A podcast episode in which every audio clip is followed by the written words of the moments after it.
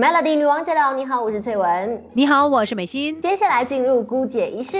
有时候可以比别人优秀，不是本来就懂很多，而是每天都懂一点点。Melody 姑姐仪式，懂起来。今天我们在姑姐仪式呢，来到星期一，虽然今天不用上班啦，不过还是要跟你分享一下跟职场相关的课题，就是呢，怎么样搞好你和你老板或者你和你上司之间的关系呢？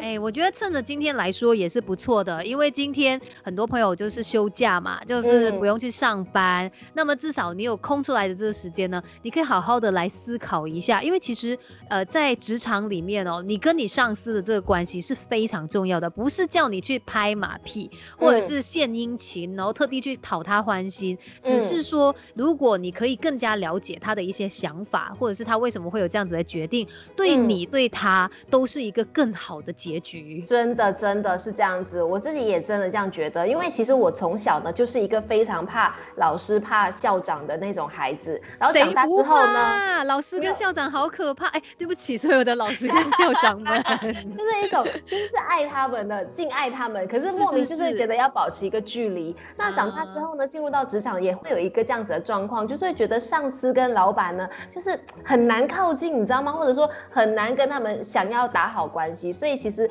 我一直以来也觉得说，不要去拍马屁，但是我们可以用其他的方式，那管好跟上司的关系。首先就是呢，呃，很重要啊，这一点就是在工作上面呢，不要给你的老板或者你的上司惊喜。这惊喜是什么呢？当然就是比较负面的意思啦。因为很多时候，我想大家都害怕出状况嘛。那如果你发生了状况，你没有。及时的告诉你的上司或者是老板的话，等到这个问题越滚越大的时候，那出现到呃老板或者上司眼前的时候呢，他可能已经是从小问题变成大问题了。所以这种惊喜真的是要尽量的避免。对，最好就是在一发现问题的时候呢，就拿出来讨论，然后大家一起来解决这一个问题。希望可以通过今天的分享呢，让你更加了解跟明白你的上司或者老板他在做决定的时候在想什么，又或者是如何跟他们的关系呢？可以拉近一点。对呀，你看《孙子兵法》里面也不是有一句话吗？知己知彼，百战百胜啊！如果你也了解你的上司的话，那自然的可能在相处起来，然后处理一些公事上面的事情的时候，会更加的好一点。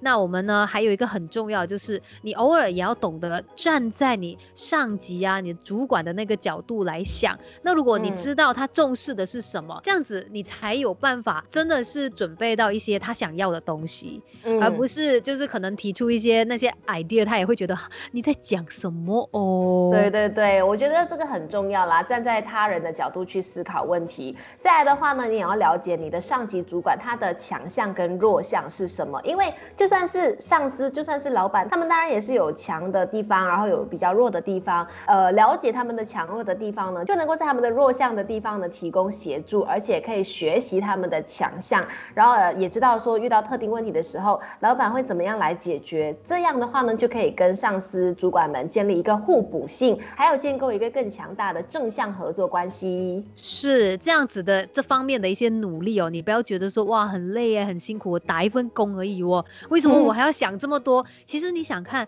如果你真的可以把这一些方面呢都做得很好，有一天你也会走上主管的位置，你也有机会成为上司啊，因为你都了解了整个状态是怎么样，然后你可能。可以把事情做得更好。对呀，对呀。所以呢，还有哪一些方法可以让你哎，除了说跟上司、跟老板们的关系拉近之外，可能以后你当老板的时候，也可以更加了解这个位置哦。另外还有一个很重要的就是，请大家也要意识到，你的老板他也是人呐。因为有的时候我们可能会呃，对于我们的上司会有一种超乎现实的想象，就觉得说，哎，但你是老板吗？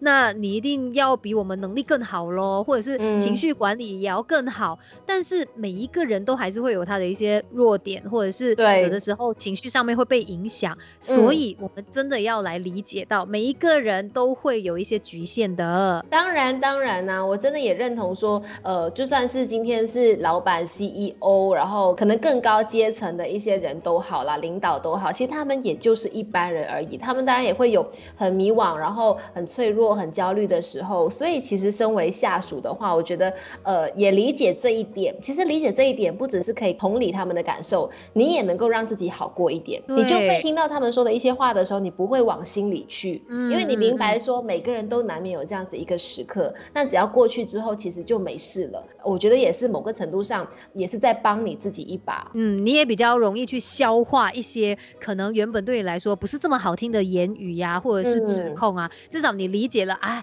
是这样子的啦。这种情况底下，难免他会说这样子的话。好吧，我们也不要计较这么多吧。真的是这样哦。那希望呢，今天在姑姐也是跟你分享完这些职场的相处之道，对你有所帮助。Melody。